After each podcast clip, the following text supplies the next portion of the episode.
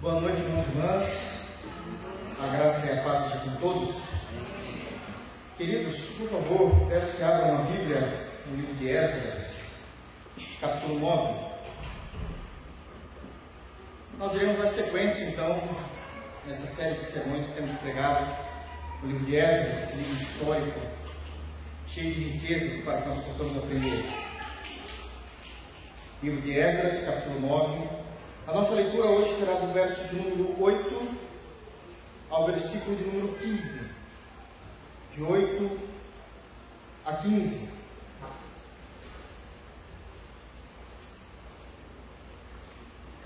Estamos na reta final já, né?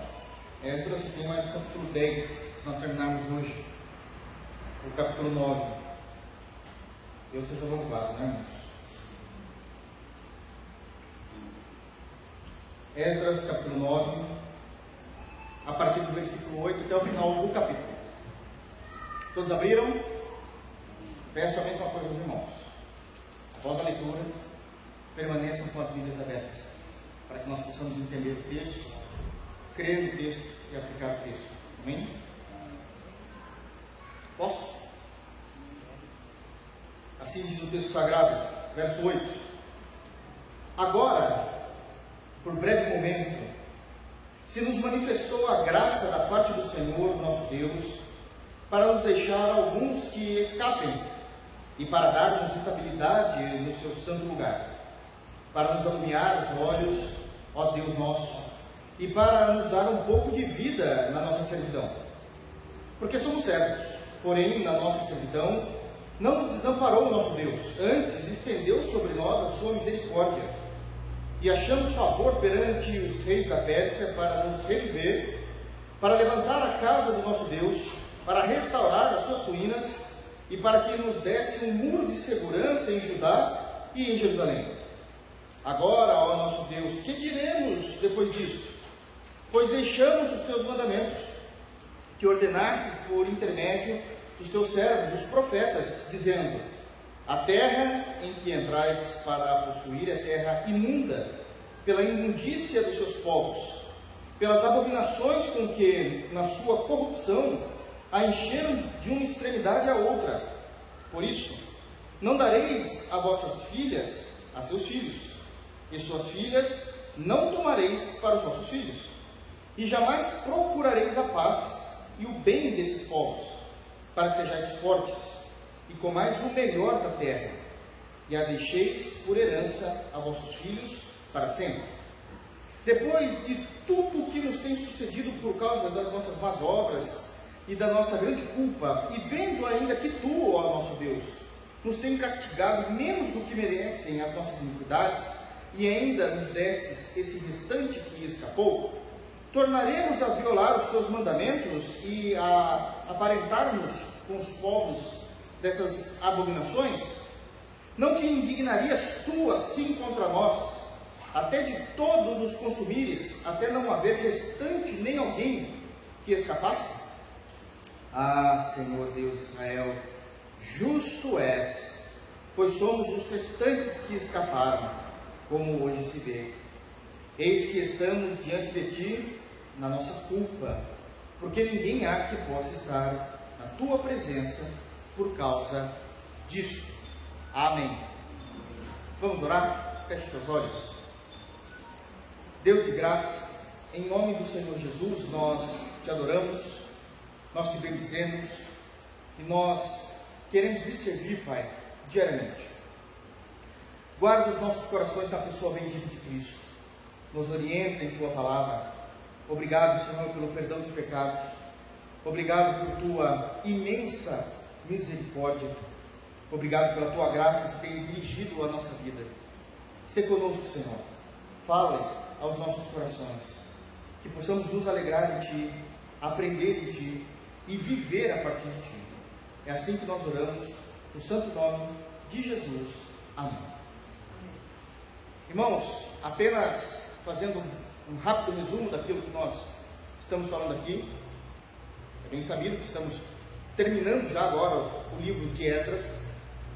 E nessa altura do capítulo 9, nós temos o que aconteceu com o povo de Deus pós o retorno do cativeiro babilônico. Isso daqui é extremamente importante para que a gente possa entender esse texto que nós lemos hoje, essa perícope do verso 8 até o versículo de número 15, porque Esdras vai trazer à memória os acontecimentos do passado em detrimento aos acontecimentos do presente. Então, o que ele vai fazer aqui é trazer à memória os acontecimentos do passado em detrimento aos acontecimentos do presente. Que acontecimentos são esses? São toda a injustiça praticada pelo povo de Deus no passado. Estamos aí falando, agora, uma média bem simples aqui, de possivelmente uns 150, 160 anos atrás, aquele momento em que o Império Babilônico invade Israel, isso é histórico, sabemos disso.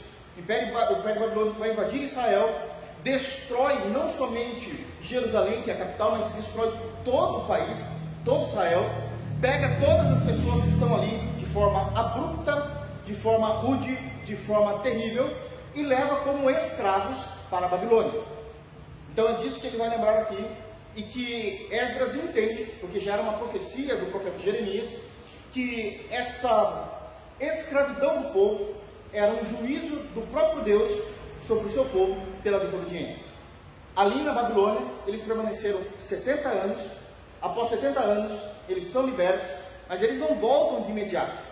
Toda uma nação para voltar no deserto não é simples de fazer essa locomoção. Então eles vão voltar em três caravanas: a caravana de Zorobabel, a caravana de Esdras, livro, e a caravana de Neemias, que é o próximo livro, inclusive, das Escrituras em ordem cronológica. A caravana de Neemias. Para eles voltarem, essas três caravanas, foi mais ou menos 92 anos de retorno pelo deserto. Obviamente que essas caravanas tiveram um espaço de tempo entre uma e outra, não é fácil fazer essa logística, hoje já não seria fácil. Imagina quando nós estamos falando aí de cerca de 500 anos antes de Cristo. É algo extremamente a se pensar, sério de se pensar, locomover toda uma nação de volta para a terra. E também não adianta voltar se está tudo destruído. Não tem lugar para morar, não tem lugar para plantar, não tem lugar para comer, não tem economia, tem que restaurar toda a nação novamente. Então é isso que ele está em mente. Para que a gente possa entender, ele vai falar então dos seus pecados passados, do pecado da nação passada, em detrimento, tá? fazendo uma correlação com os pecados presentes. No capítulo 9, novamente relembrando, isso aqui é importante para que a gente possa entender, o templo já havia sido reconstruído, as três caravanas já tinham retornado, Deus já era com o povo, tudo, tudo era para estar funcionando perfeitamente correto, de forma perfeitamente pura e santa, a não ser por um único ponto: a existência humana naquela região. A existência humana, como sempre, traz acompanhado o seu pecado. Depois de Deus ter libertado o povo, conduzido o povo, guardado o povo, ter perdoado o povo, agora o povo, prestando culto a Deus com o tempo já erigido, eles começam a pecar, e todo o capítulo 9 ele é comandado pelo versículo de número 1. Então eu quero ler novamente para os irmãos, apenas o versículo 1, para os irmãos entenderem o que está acontecendo. Verso 1 do capítulo 9. Acabadas, pois, estas coisas, o que são estas coisas? Né? Aqui está indefinido, né? mas a gente sabemos que numa leitura é, linear do texto, desde o capítulo 1, estas coisas se referem a todo o translado do retorno do povo, o templo erigido novamente, Deus já tinha sido com eles, Deus já tinha os perdoado, tudo estava funcionando. Então, isso é estas coisas no texto. Então, acabadas pois estas coisas, vieram ter comigo, com Esdras, os príncipes dizendo: o povo de Israel, os sacerdotes e os levitas não se separaram dos povos de outras terras com as suas abominações, isto é, dos cananeus, dos heteus, dos fariseus, dos jebuseus, dos amonitas, dos moabitas, dos egípcios e dos amorreus, pois tomaram suas filhas e ali fizeram alianças com esses povos. Então esse é o pecado.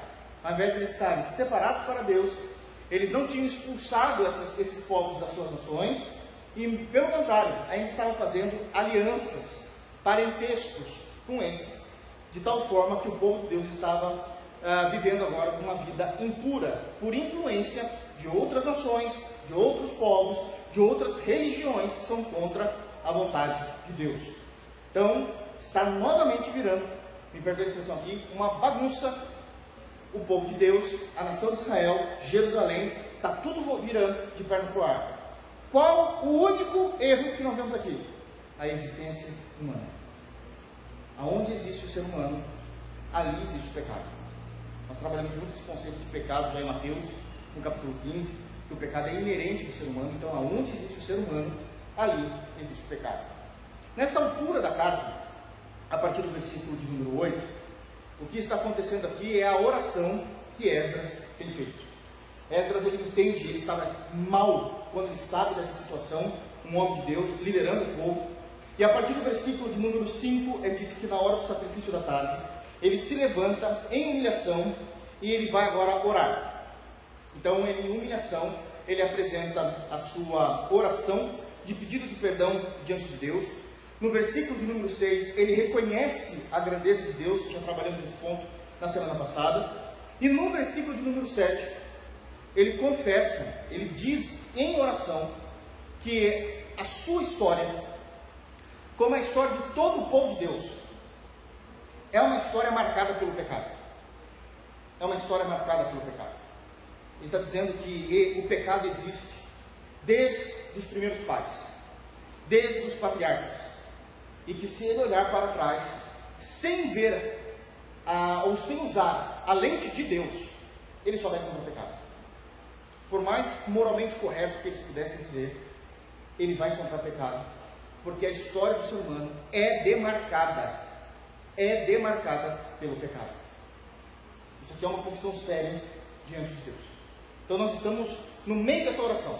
Capítulo, versículo 8 que nós lemos aqui, é exatamente esse ponto da oração que ele tem apresentado. Então, toda a história do ser humano, no versículo número 7, ele diz, apresenta isso em oração diante de Deus, dizendo que é demarcada pelo pecado. Amém? Deu para relembrar? Vamos continuar então a partir do versículo número 8? Prestem muita atenção. Tem muita informação agora preciosa.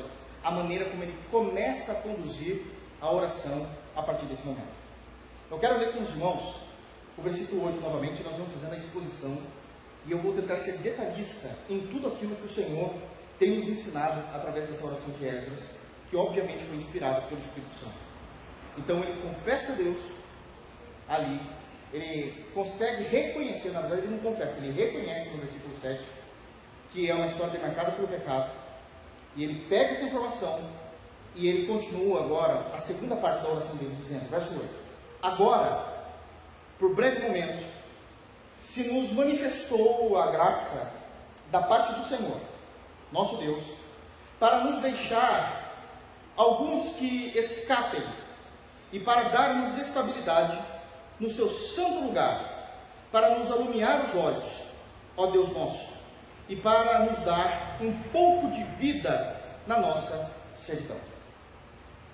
Embora ele reconheça no versículo número 7 que a história da sua nação, da sua vida demarcada pelo pecado, no versículo de número 8, ele vai começar a trazer à memória o pecado passado. Não dele especificamente, mas de todas as coisas que aconteceram na, na história do povo de Deus. Especificamente, a história mais recente para eles. Ele não vai pegar lá de Abraão, Isaac, Jacó, não. Ele vai pegar a história da invasão da Babilônia, por isso que era importantíssimo nós lembrarmos disso ele vai pegar a história da invasão, 150 anos atrás, 160, a invasão da Babilônia, a destruição de toda a cidade, e como o povo agora foi preso como escravos e levado à Babilônia.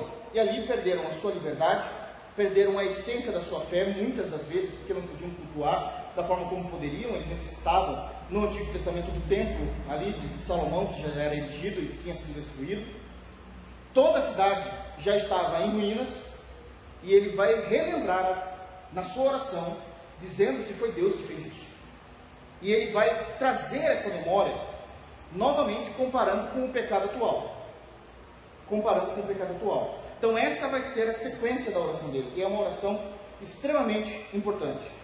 No versículo 8, quando ele diz isso, nós já temos aqui um primeiro ponto importantíssimo: que no meio dos seus pecados, no meio da punição da parte de Deus, Deus se manifestou ao seu povo, trazendo refrigério, refrigério em meio ao arrependimento.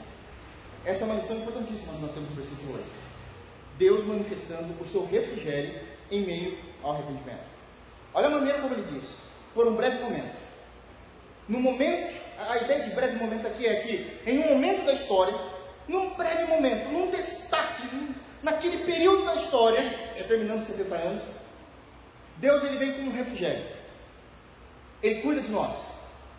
Porque houve arrependimento. Nós pecamos, e ele está falando daquela geração passada, nós pecamos, a punição veio através do Império Babilônico, a punição veio através da escravidão, houve arrependimento lá durante os 70 anos, houve um arrependimento genuíno dos pecados, e nesse momento, Deus vem com um refrigério em nosso meio. Deus ele se lembra de nós em arrependimento. Ele está trazendo isso à memória de Deus. Por que ele está fazendo isso? Porque ele vai buscar a misericórdia de Deus para o problema de agora também.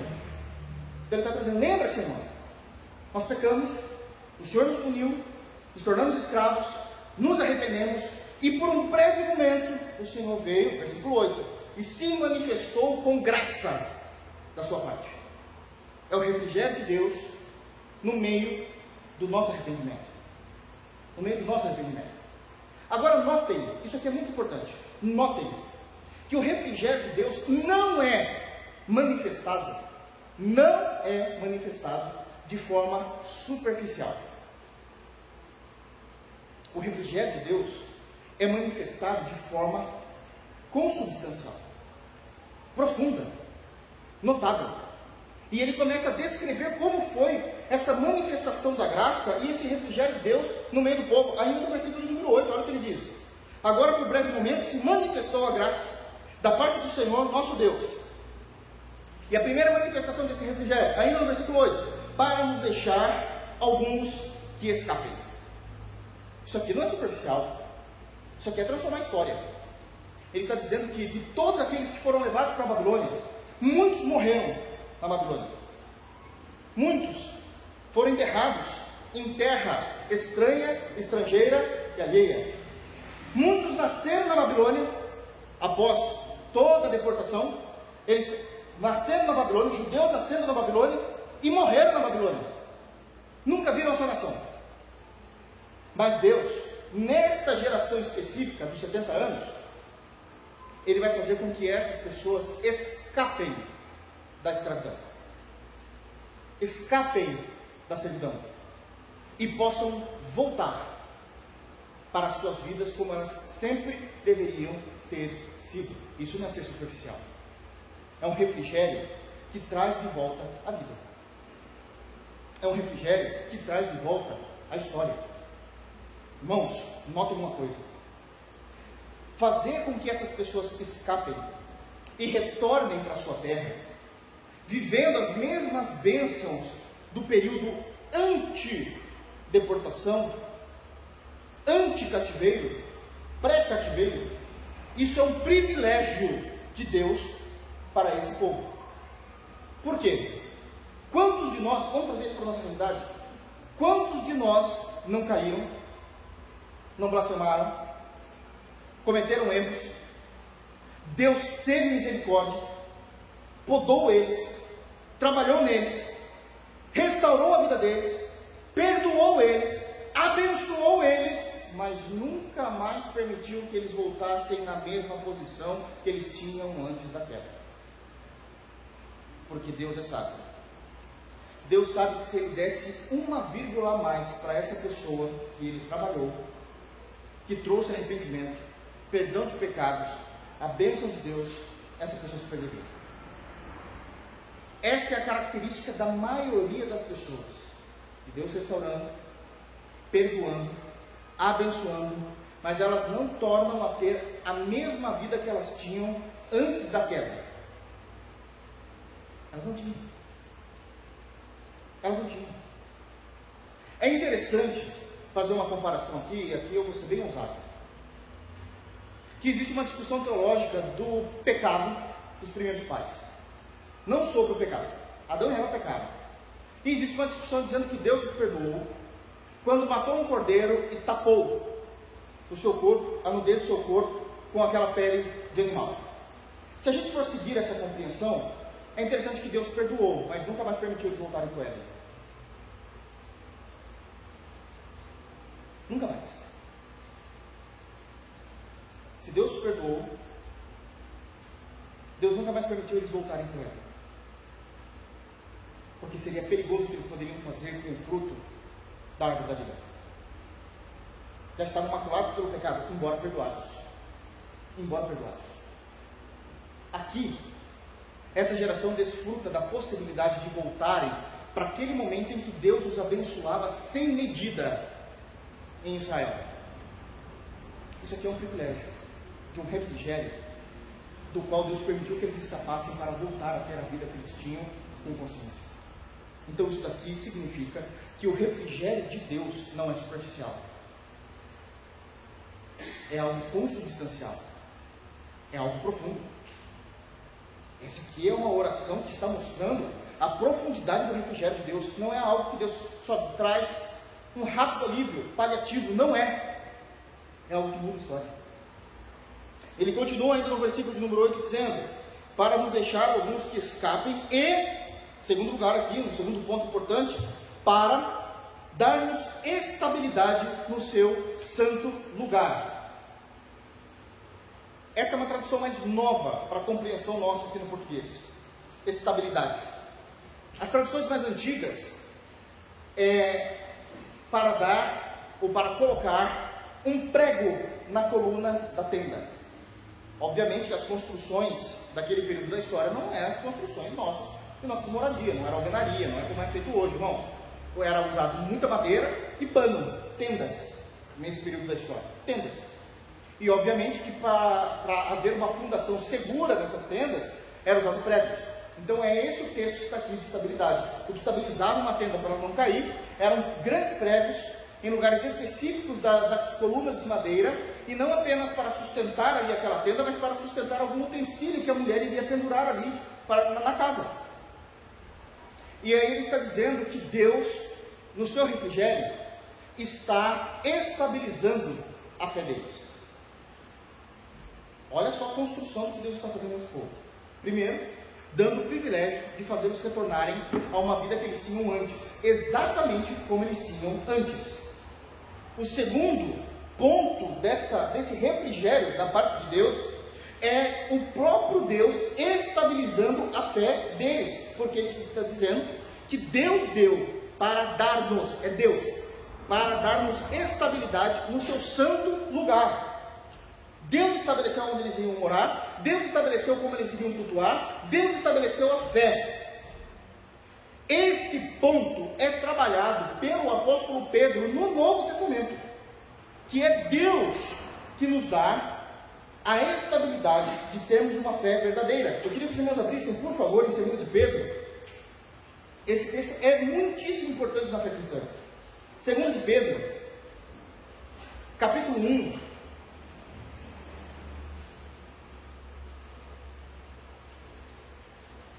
2 de Pedro, capítulo 1, somente, somente, senão a gente vai ter que expor todo o texto, somente o versículo 3. 2 de Pedro, capítulo 1, versículo 3. Qual é a diferença desse texto de Pedro com o texto de Esdras? É que Esdras está falando isso em oração para Deus. Então ele está falando com Deus que já sabe, já conhece todas as coisas, ele fala daquela forma. Pedro está falando isso para a igreja, não está falando para Deus. Está ensinando a igreja. E ele vai falar as mesmas coisas, mas de forma agora mais sistemática, mais didática. Olha o que ele diz no versículo 3 de 2 de Pedro. Visto como, pelo seu divino poder, o divino poder de Jesus, nos tem sido doadas, é o mesmo termo de Ezra, dar-nos, nos tem sido doadas todas as coisas que conduzem à vida e à piedade eu sei que eu, eu, não quero ser muito maçante aqui, mas é culto de doutrina, eu, eu vou ser. É, irmãos, prestem atenção da forma como está escrito. Quando vai se falar, conduzem a vida, esse A, tenham paciência, mas vocês precisam aprender. Esse A não é o artigo feminino definido, ele está craseado. Então esse A é para. Amém? O A com crase é para A. Lembram-se disso, né? Então, que conduzem para a vida, a nossa vida diária, e para uma vida santa, para a piedade. Jesus nos deu, em Sua obra perfeita, tudo o que é necessário para termos uma vida digna nesta terra e termos uma vida espiritual, piedosa, pura e santa. Jesus já nos deu. Esdras está falando a mesma coisa.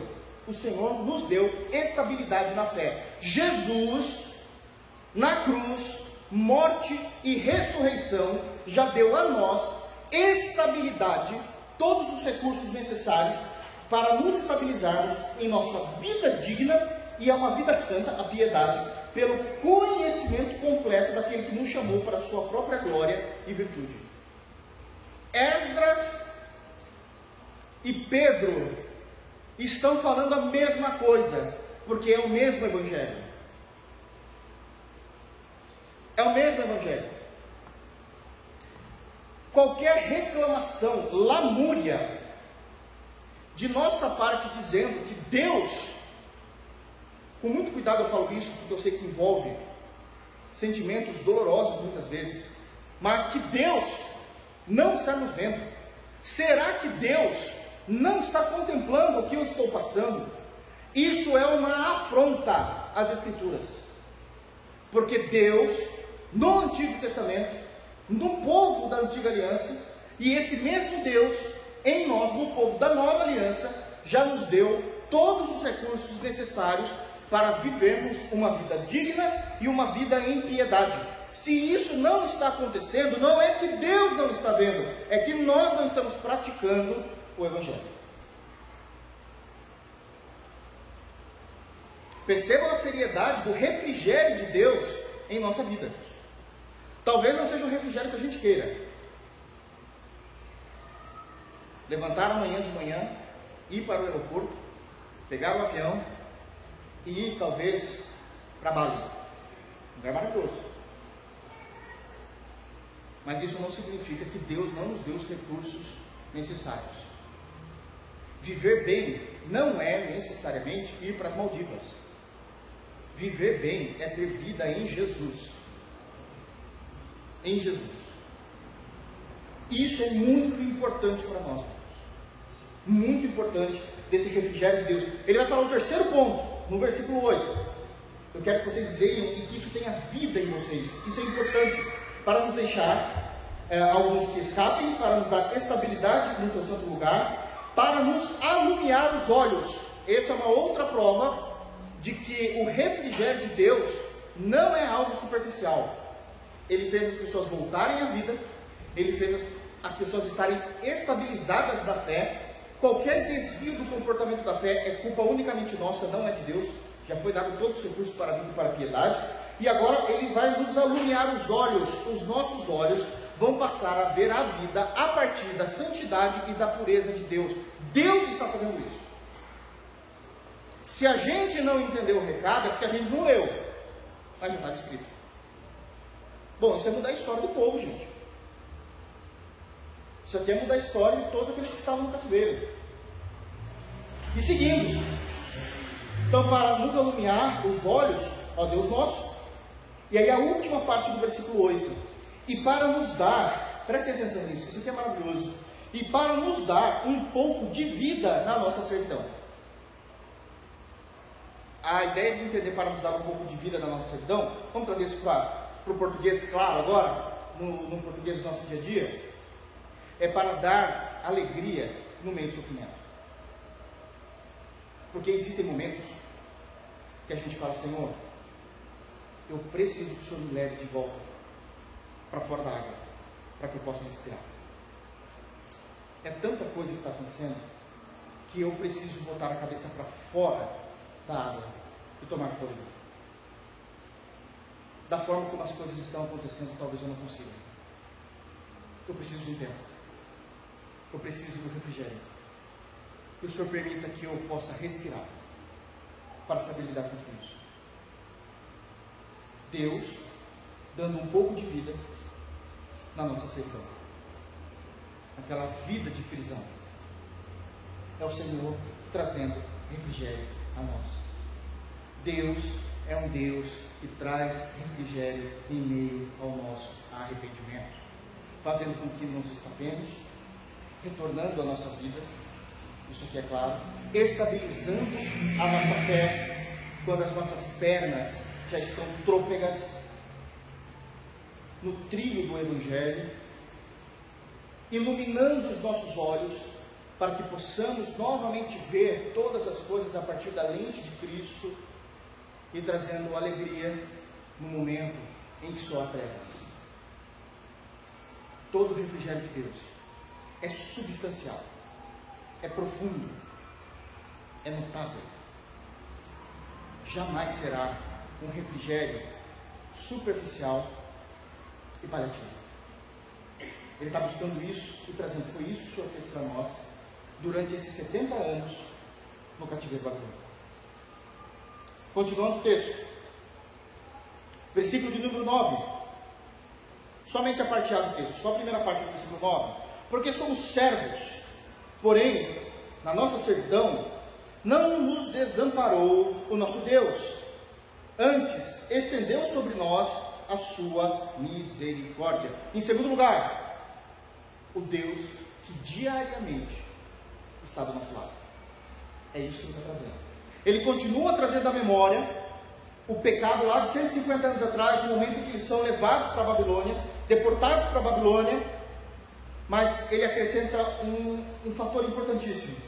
No meio de todo castigo, no meio de toda essa pena que tivemos de cumprir, no meio de toda essa tribulação que passamos, não teve um único dia que Deus não esteve conosco.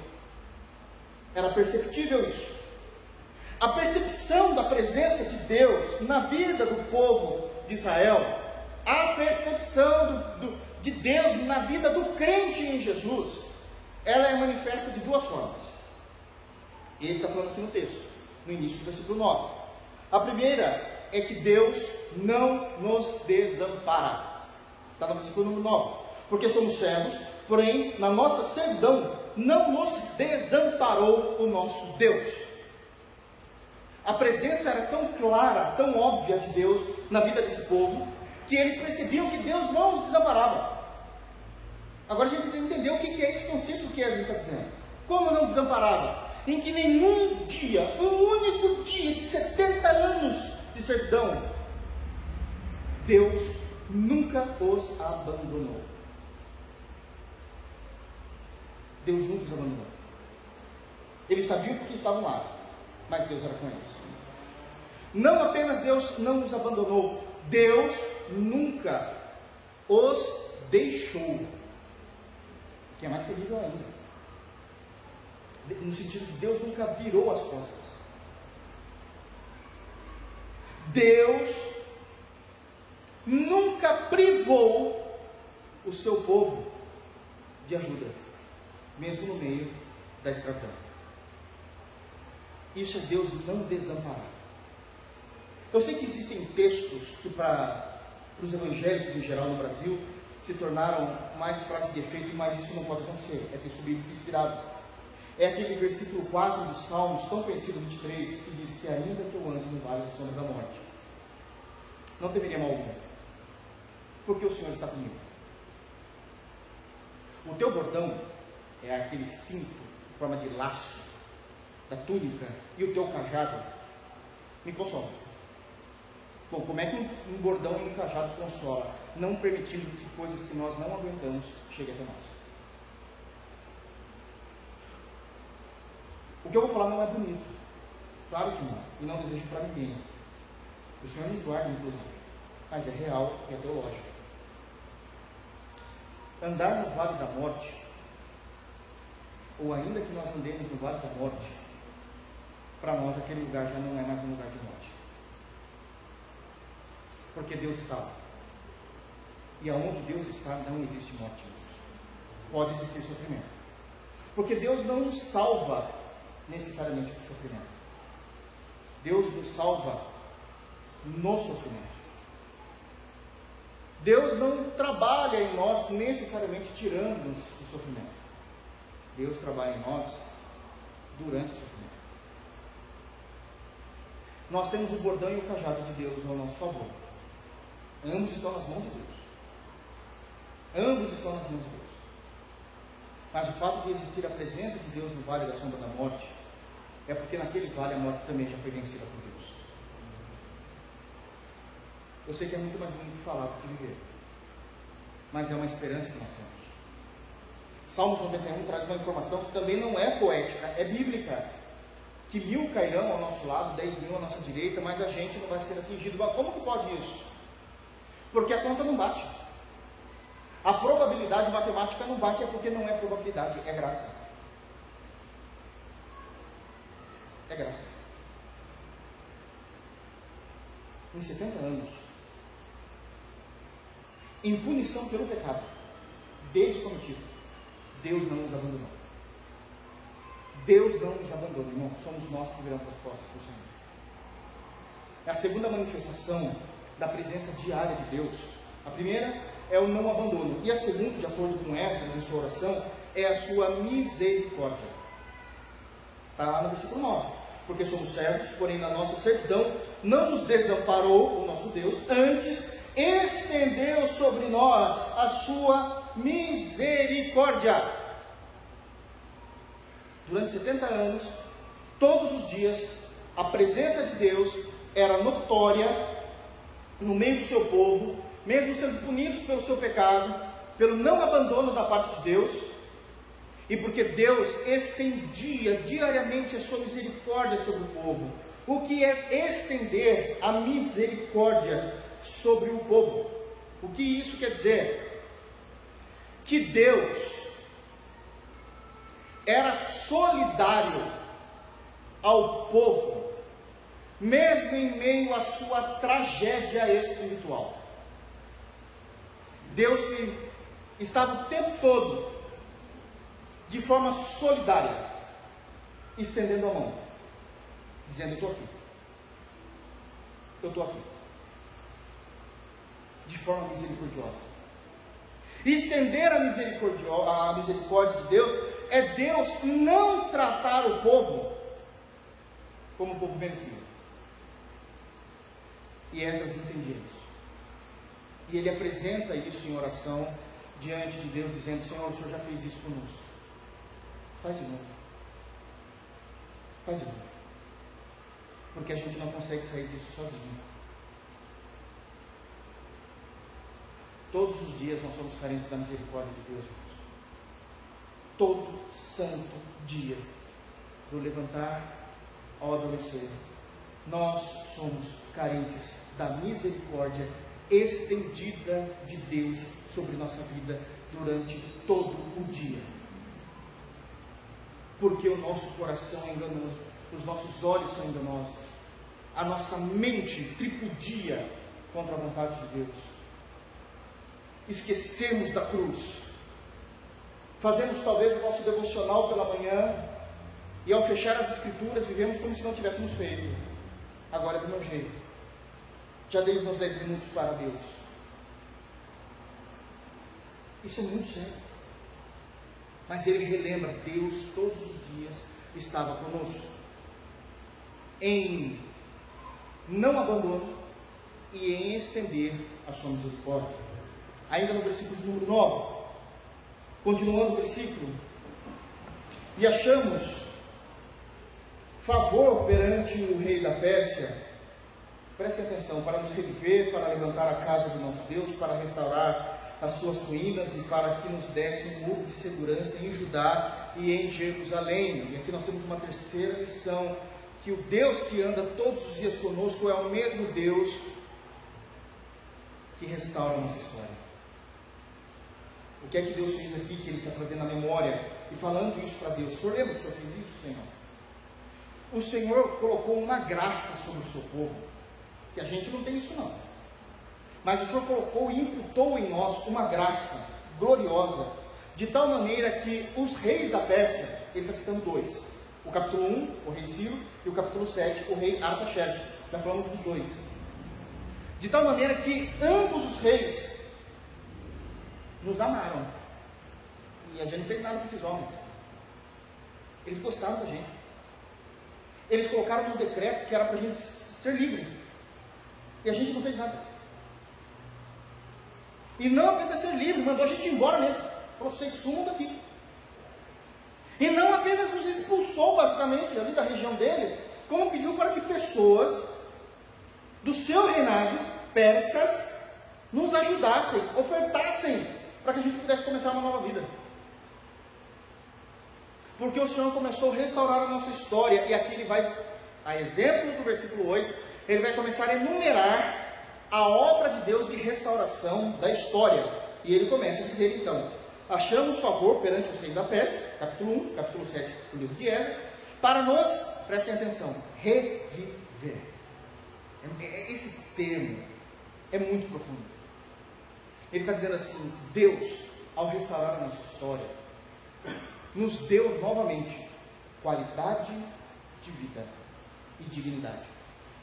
Isso é. Eles estavam mortos e ressuscitados, não é isso, Tá, eles eram escravos, mas voltaram a ter qualidade de vida e dignidade, porque quem é escravo não tem nem qualidade de vida e nem dignidade. É só um número, é só um trabalhador, é alguém que não tem direitos. Mas Deus reviveu a história. Porque o mesmo Deus que anda conosco todos os dias, ao nosso lado, é o Deus que restaura a nossa história. Essa é a grande misericórdia de Deus ele fez o povo reviver, trazendo qualidade de vida e trazendo dignidade. Mais alguns pontos ele vai dizer, continuando, para levantar a casa do nosso Deus. A ideia de levantar é reedificar a fé e a espiritualidade do povo. Uma coisa é fazer isso como nação, é o que nós falamos no verso 8. Outra coisa é Deus trabalhar realmente de maneira que foi reedificado foi avivada a nossa fé. Deus é quem produz o avivamento em nós. Não somos nós que temos estratégias para provocar o avivamento. É Deus que aviva os nossos corações na fé no meio dos anos. Lembra-se de Abacuque, capítulo 3, versículo 2, quando pregamos? Era isso também que o profeta orava. Senhor, aviva a tua obra, aviva a tua obra no meio dos anos, no meio dos anos, a notifica a nós. Que a gente esquece o Senhor reedificou, reedificou todo lugar, a casa de nosso Deus. Continuando, para restaurar as suas ruínas, as ruínas da cidade. Não somente Jerusalém, como todo Israel estava destruído pela invasão de 150 anos atrás. Não tinha lugar para morar, não tinha lugar para plantar, lugar inóspito, cheio de, de nações inimigas. Mas aqui nessa oração ele está simbolizando essa situação geográfica de Israel, de Jerusalém, dizendo: é o Senhor que também restaura os cacos da nossa vida. Os cacos que sobraram não pela invasão dos babilônicos, os cacos que sobraram pela invasão do pecado em nossa vida, pela invasão do pecado em nosso caráter, pela invasão do pecado em nossa fé. É o Senhor que restaura a nossa história. Aviva, Senhor. Mas restaura de novo os nossos carros. E após o Senhor trazer qualidade de vida, reafirmar a fé, restaurar a nossa, os cacos demarcados pelo pecado, ele termina dizendo: e para que nos desse um muro de segurança em Judá e em Jerusalém. É isso que eles foram fazer. Aliás, Neemias foi reconstruir um muro mesmo de segurança. E por que ele está dizendo isso? Porque Deus, prestem atenção nisso, irmãos. Deus, eu estou afirmando isso nas escrituras. Deus não é sádico. Deus não é mórbido. Deus não é sórdido. Quando Ele restaura, aviva, firma os nossos pés, Ele não nos coloca numa corda bamba e fica de longe olhando, dizendo: Vamos ver até onde ele vai agora, o crentinho. Vamos ver se ele vai conseguir andar nessa linha de não. Ele nos levanta e firma os nossos pés numa rocha firme, em Jesus. Cristo é o nosso muro de segurança. Cristo é a proteção que nós temos para podermos viver uma vida quieta e sossegada no Evangelho. Por isso que qualquer tropeço, queda, a culpa é nossa, porque o Senhor estabelece um muro de proteção, de segurança, para que a gente possa viver bem a nossa fé em Deus. É Ele que faz isso. Ele não é mórbido, querendo saber, querendo ver, querendo provar.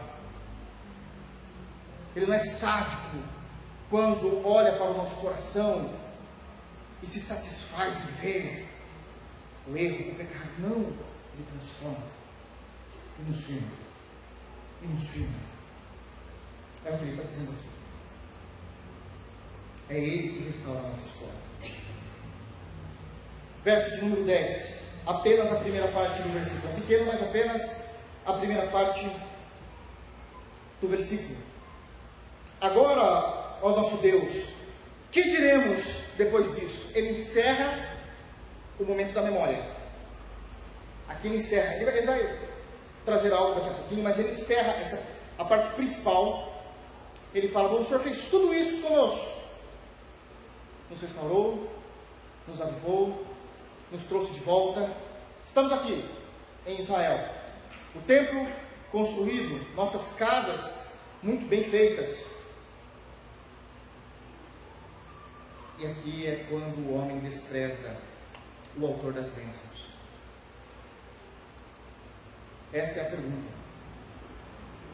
Depois de tudo isso que o Senhor fez, agora ao nosso Deus, que diremos depois disso? Em outras palavras, o que temos nós para apresentar ao Senhor depois de todos os benefícios que o Senhor nos tem feito?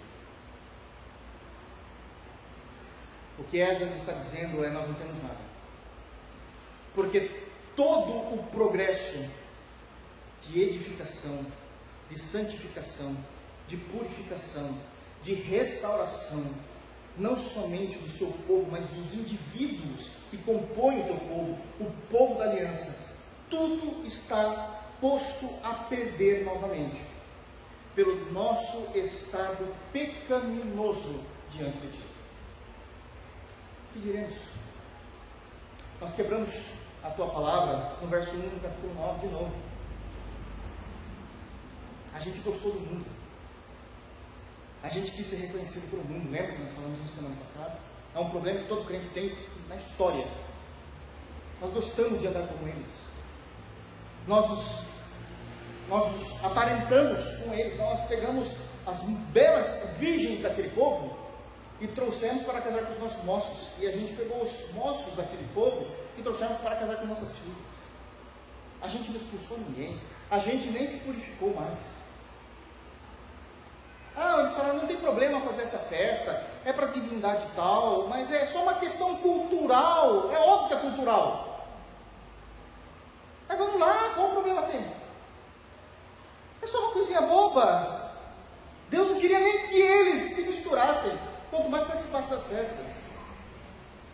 Irmãos, eu já falei isso aqui várias vezes, mas o óbvio tem que ser repetido, falaram para mim.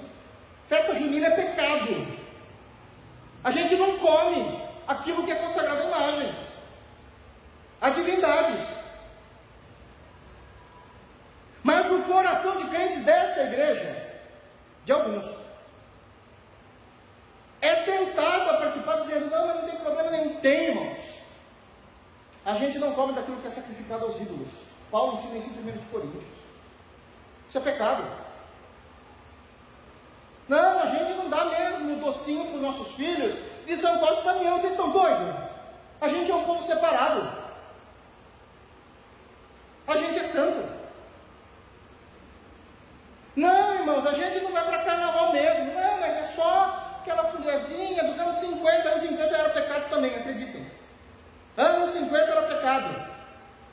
Se você ainda tem a oportunidade, o privilégio de ter vovô e vovó E se eles forem sinceros, pergunta para eles como era o carnaval deles.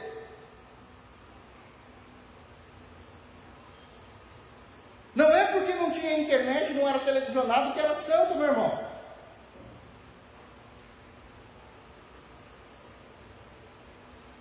Nós não nos misturamos com isso. Eu gosto muito da leitura que o Antigo Testamento faz, dessa separação de igreja, não com o secular, mas da igreja com aquilo que é profano. É que profeta não vai em festa de rei. A gente não vai.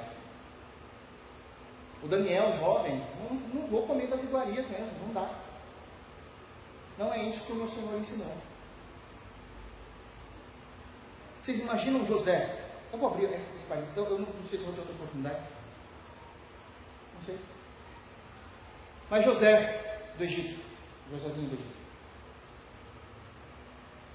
quando chegou vendido pelos seus irmãos do Egito, e vai na casa, trabalhar na casa de Potifar, ele foi revendido, né? Primeiro é revendido para caravana, primeiro é vendido para caravana, caravana chegando lá, ele é revendido para Potifar, e a mulher de Potifar, vamos ser sinceros, uma mulher rica, dondoca, então estava dentro dos padrões de beleza da época, algo que realmente o homem desejaria. Imagina José com 17 anos. Você imagina José, se fosse o caso, vamos trazer aqui uma. Vamos pegar José lá e pegar emprestado para o século 21. Se fosse a mesma situação, José fala assim: olha, antes de tomar uma decisão, eu quero falar com um psicólogo. Mulher está entendendo. Quero falar com psicólogo. Psicólogo quer dizer, viu? 17 anos. Estou brigando pelo amor de você. Faça o que te deixa feliz. Se fosse para um biólogo de natureza humana, ele iria falar assim, viu? Faz parte da procriação, meu irmão. Não tem que segurar nada. Você só está fazendo o seu instinto. Esses dois aí não dá não, vou conversar com os meus amigos. Imagina conversar com os amigos? Rapaz, todo mundo quer. Mostra que você é homem, rapaz. Você não é homem? Vai para cima. O homem trabalha o dia inteiro lá mesmo. Sabe que falou? Como eu posso? Primeiro, pecar contra o meu Deus e contra o meu Senhor. Porque José entendia a separação daquilo que é santo, daquilo que é profano. Daquilo que é santo, daquilo que é profano. É extremamente importante nós entendermos essa oração de Éfeso. Nos mostra muitas coisas o povo abandonou. O povo abandonou o autor das bênçãos. O que eu tenho para apresentar depois de todos os benefícios que o Senhor tem me feito? Continuando, da parte B do versículo 10 até o final do versículo 12. Então, agora, ó, nosso Deus, que diremos depois disso? Ele responde: Pois deixamos os teus mandamentos que ordenastes por intermédio dos teus servos, os profetas, dizendo: a terra em que entrais para possuir é terra imunda, pela imundícia dos povos, pelas abominações com que, na sua corrupção, a encheram de uma extremidade a outra. Por isso, não dareis as vossas filhas a seus filhos, e suas filhas não tomareis para os vossos filhos, e jamais procurareis a paz e o bem desses povos, para que sejais fortes e comais o melhor da terra, e a deixeis por herança a vossos filhos para sempre. Uma outra lição importantíssima que nós temos aqui, uma confissão legítima do pecado diante de Deus. E ele vai fazer essa confissão através de duas formas. Essa confissão, ela vem primeiro confessando a desobediência a Deus, a parte final do versículo 10 e início do versículo 11. Pois deixamos os teus mandamentos que ordenastes por intermédio dos teus servos, os profetas, dizendo: a desobediência contra a tua palavra. Eu reconheço isso. A desobediência do teu povo aos teus preceitos. Desobediência é a insubordinação. Nos tornamos rebeldes porque nós nos, nos tornamos insubordinados. A tua lei era clara. Ele está falando aqui de Êxodo 34, nós lemos na semana passada, a partir do versículo 11. Êxodo 34, 11 ao 16. E ele está dizendo: Nós fomos insubordinados. É a confissão falando: Olha, Senhor, eu desobedeci ao Senhor, nós desobedecemos ao Senhor. Em segundo lugar, a consciência de quais pecados. E aqui ele vai falar de pelo menos três. A primeira consciência do pecado cometido é a consciência em que ele se uniu à imundícia, ele no sentido de todo o povo, tá? A imundícia do povo que estava naquela terra. A terra em que entrais para possuir é terra imunda pela imundícia dos seus povos. O que é imundícia ah, na teologia bíblica? É aquilo que, espiritualmente falando, isso também pode ser literal em outras ocasiões, mas aqui no texto, espiritualmente falando, é aquilo que é expressamente, demasiadamente sujo pelo pecado. Tem um fedor de destruição. É o que esse povo cometia naquelas terras. O outro, o outro reconhecimento do pecado, ele continua: pelas abominações com que na tua corrupção a encheram de uma extremidade a outra. O pecado da abominação. Abominação é tudo aquilo que de alguma forma traz aversão a Deus. É tudo aquilo que Deus odeia. É tudo aquilo que Deus não apenas abomina, tem aversão, odeia e jamais iria aceitar. Era toda a qualidade dos povos que estavam nessa terra. Eles simplesmente deixaram tudo isso de lado e disseram: vamos caminhar em paz com eles. Isso é muito parecido com a igreja da atualidade, do século 21. Tudo para nós não tem problema. Se eles estão fazendo aquilo, qual o problema deles? Eles fazem o que eles querem. Não! Não é isso que a Bíblia fala. Nós condenamos a prática. Respeitamos, mas condenamos. Eu digo isso porque eu já vi cristãos defendendo o seguinte. Vou falar de um pecado, mas isso é para todos os pecados. Dizendo: olha, se a pessoa quer ser homossexual, não tem problema, a vida é dela. Eu não tenho nada a ver com isso. Temos, nós somos o baluarte da verdade. Nós amamos. Se vemos algum crime ser cometido contra essa pessoa, chamaremos a polícia. Mas nós não concordamos e deixamos claro com a prática que ela, que ela comete. Deixamos isso claro. Não, não, ela não faz o que ela está com o corpo. Não, não é isso que Deus ensinou. Ela está em pecado. Assim como qualquer outro tipo de pecado eles viveram a, não podem se chamar, mas a teologia da boa vizinhança. Não.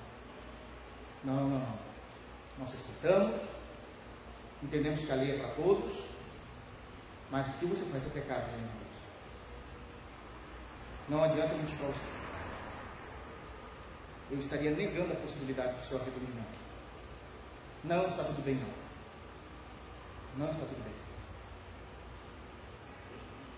Entende? Foi isso que eles cometeram. Em terceiro lugar, uma aliança. Uma aliança indevida diante de Deus, que é o versículo 12. Por isso, não dareis as vossas filhas a seus filhos, suas filhas não tomareis para vossos filhos, e jamais procurareis a paz e o bem desses povos. Não, a gente não quer isso. Eles teriam que ser apartados do povo de Deus, não porque o povo de Deus ou o próprio Deus era racista. Não é isso. A explicação está no final do verso 12. Para que sejais fortes. A preocupação de Deus é com a pureza da igreja. Para que sejais fortes e comais o melhor da terra e a deixeis por herança a vossos filhos para sempre.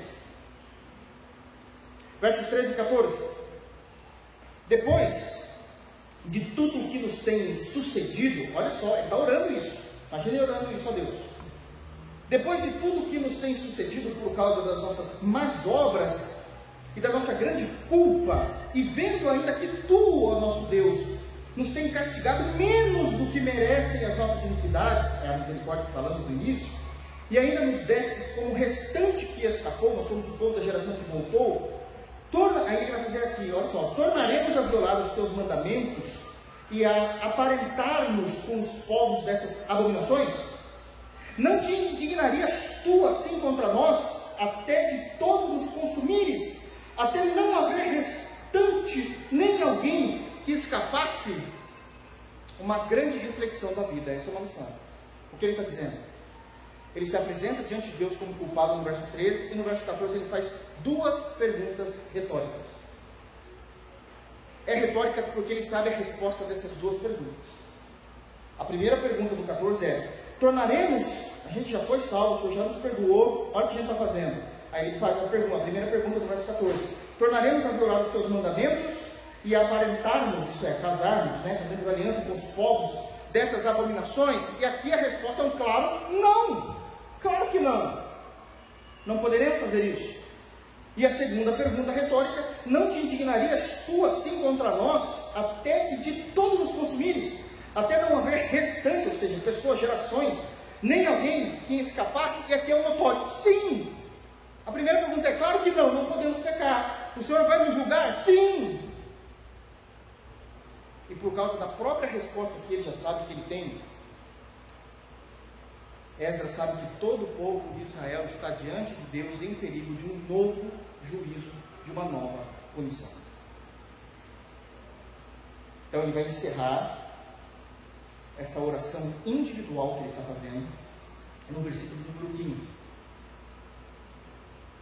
Ah, Senhor, Deus de Israel, justo és, pois somos os restantes que escaparam, como hoje se vê. Eis que estamos diante de ti na nossa culpa, porque ninguém há que possa estar na tua presença por causa disso. Em último lugar, é quando Esdras coloca não somente ele, como todo o povo, à mercê da misericórdia de Deus. O que ele faz no versículo 15? Ele conduz a ele mesmo e a todo o povo diante de Deus. E ao conduzir em oração, e ao conduzir ele em oração e todo o povo juntamente com ele, apresentando todo o povo junto com ele, Esdras não faz nenhuma defesa sobre o estado dele e sobre o estado do povo. Ele diz: Eis que estamos diante de ti na nossa culpa. Ele não faz defesa, ele não argumenta, ele também, nessa parte final da oração, no verso 15, ele qualifica quem é o Senhor. Ele diz no início do verso 15: Ah, Senhor, Deus de Israel, justo és. O que é que ele está fazendo quando ele coloca que Deus é justo? Justo és. Ele está fazendo um contraste entre a perfeita justiça que há em Deus e a injustiça pelo pecado que há nele e no povo, dizendo: somos totalmente distantes um do outro, Senhor. O Senhor é justo, nós não somos. O Senhor é quem estabelece o que é pecado. E eu estou dizendo, nós temos a culpa do pecado. Está vendo esse contraste? E aí ele se coloca diante de Deus: Eis que estamos diante de ti, a nossa culpa, porque, finalzinho do versículo, ninguém há que possa. Agora vou traduzir aqui nas minhas palavras para ficar mais fácil o entendimento. Porque não há ninguém que possa estar na tua presença da maneira como estamos em pecado diante de Ti. O Senhor não nos aceita, não há ninguém que fique de pé diante do Senhor. Ele está à mercê da misericórdia. Ele lembra Deus o que Deus fez no passado por causa do pecado do povo, como Deus restaurou, reavivou, reviveu, fortificou na fé, trouxe de volta, deu qualidade de vida, deu dignidade, mas o povo voltou a pecar nós estamos em pecado, estamos aqui diante do Senhor em culpa. Não há argumentos. O Senhor é justo, nós não somos. E sabemos que não há ninguém que consiga ficar diante de Ti nessa posição de pecadores. Estamos à mercê da Tua misericórdia. Da Tua misericórdia. Esdras era um homem de Deus, ele sabia o que estava fazendo. Porque Esdras conhecia os atributos de Deus. Ele sabia que a justiça de Deus, ela nunca vem nua. A justiça de Deus sempre vem com misericórdia, graça e amor. E é nisso que ele se assegura. É por isso que ele lembra a Deus de todos os feitos de Deus, também na justiça que ele aplicava durante os 70 anos. Lembra-te, Senhor. Lembra-te, Senhor. Nós estamos aqui culpados, não há argumentos. O Senhor é justo, nós não somos, mas estamos mercê da tua misericórdia, porque sabemos que o Senhor é justo. Mas use da tua justiça com aquela misericórdia, graça e amor que o Senhor sempre tem operado no teu povo. Assim somos nós. Irmãos, eu não estou querendo trazer frase de efeito. Deus sabe disso. Todo santo dia nós somos carentes da justiça de Cristo em nós.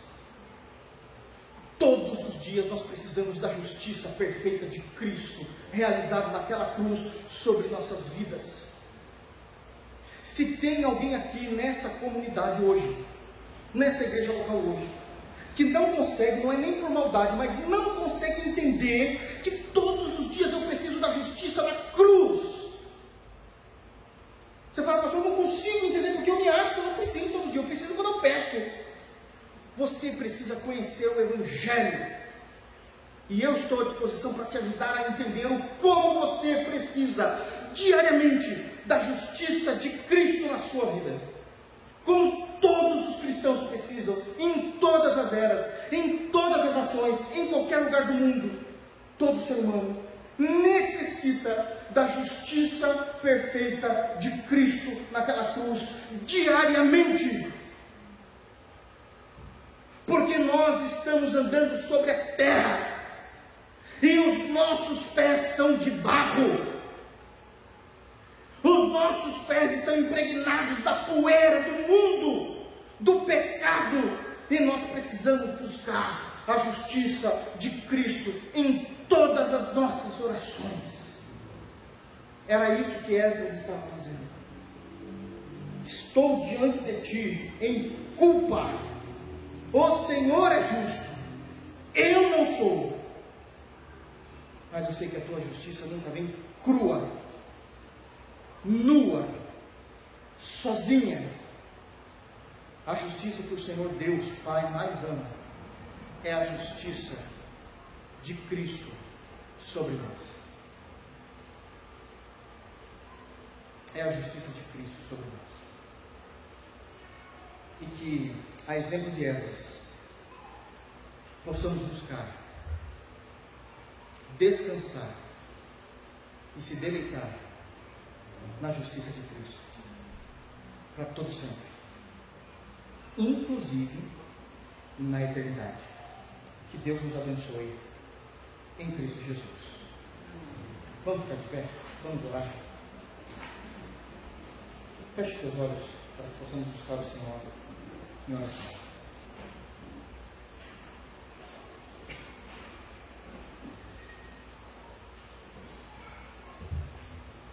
Oremos, irmãos.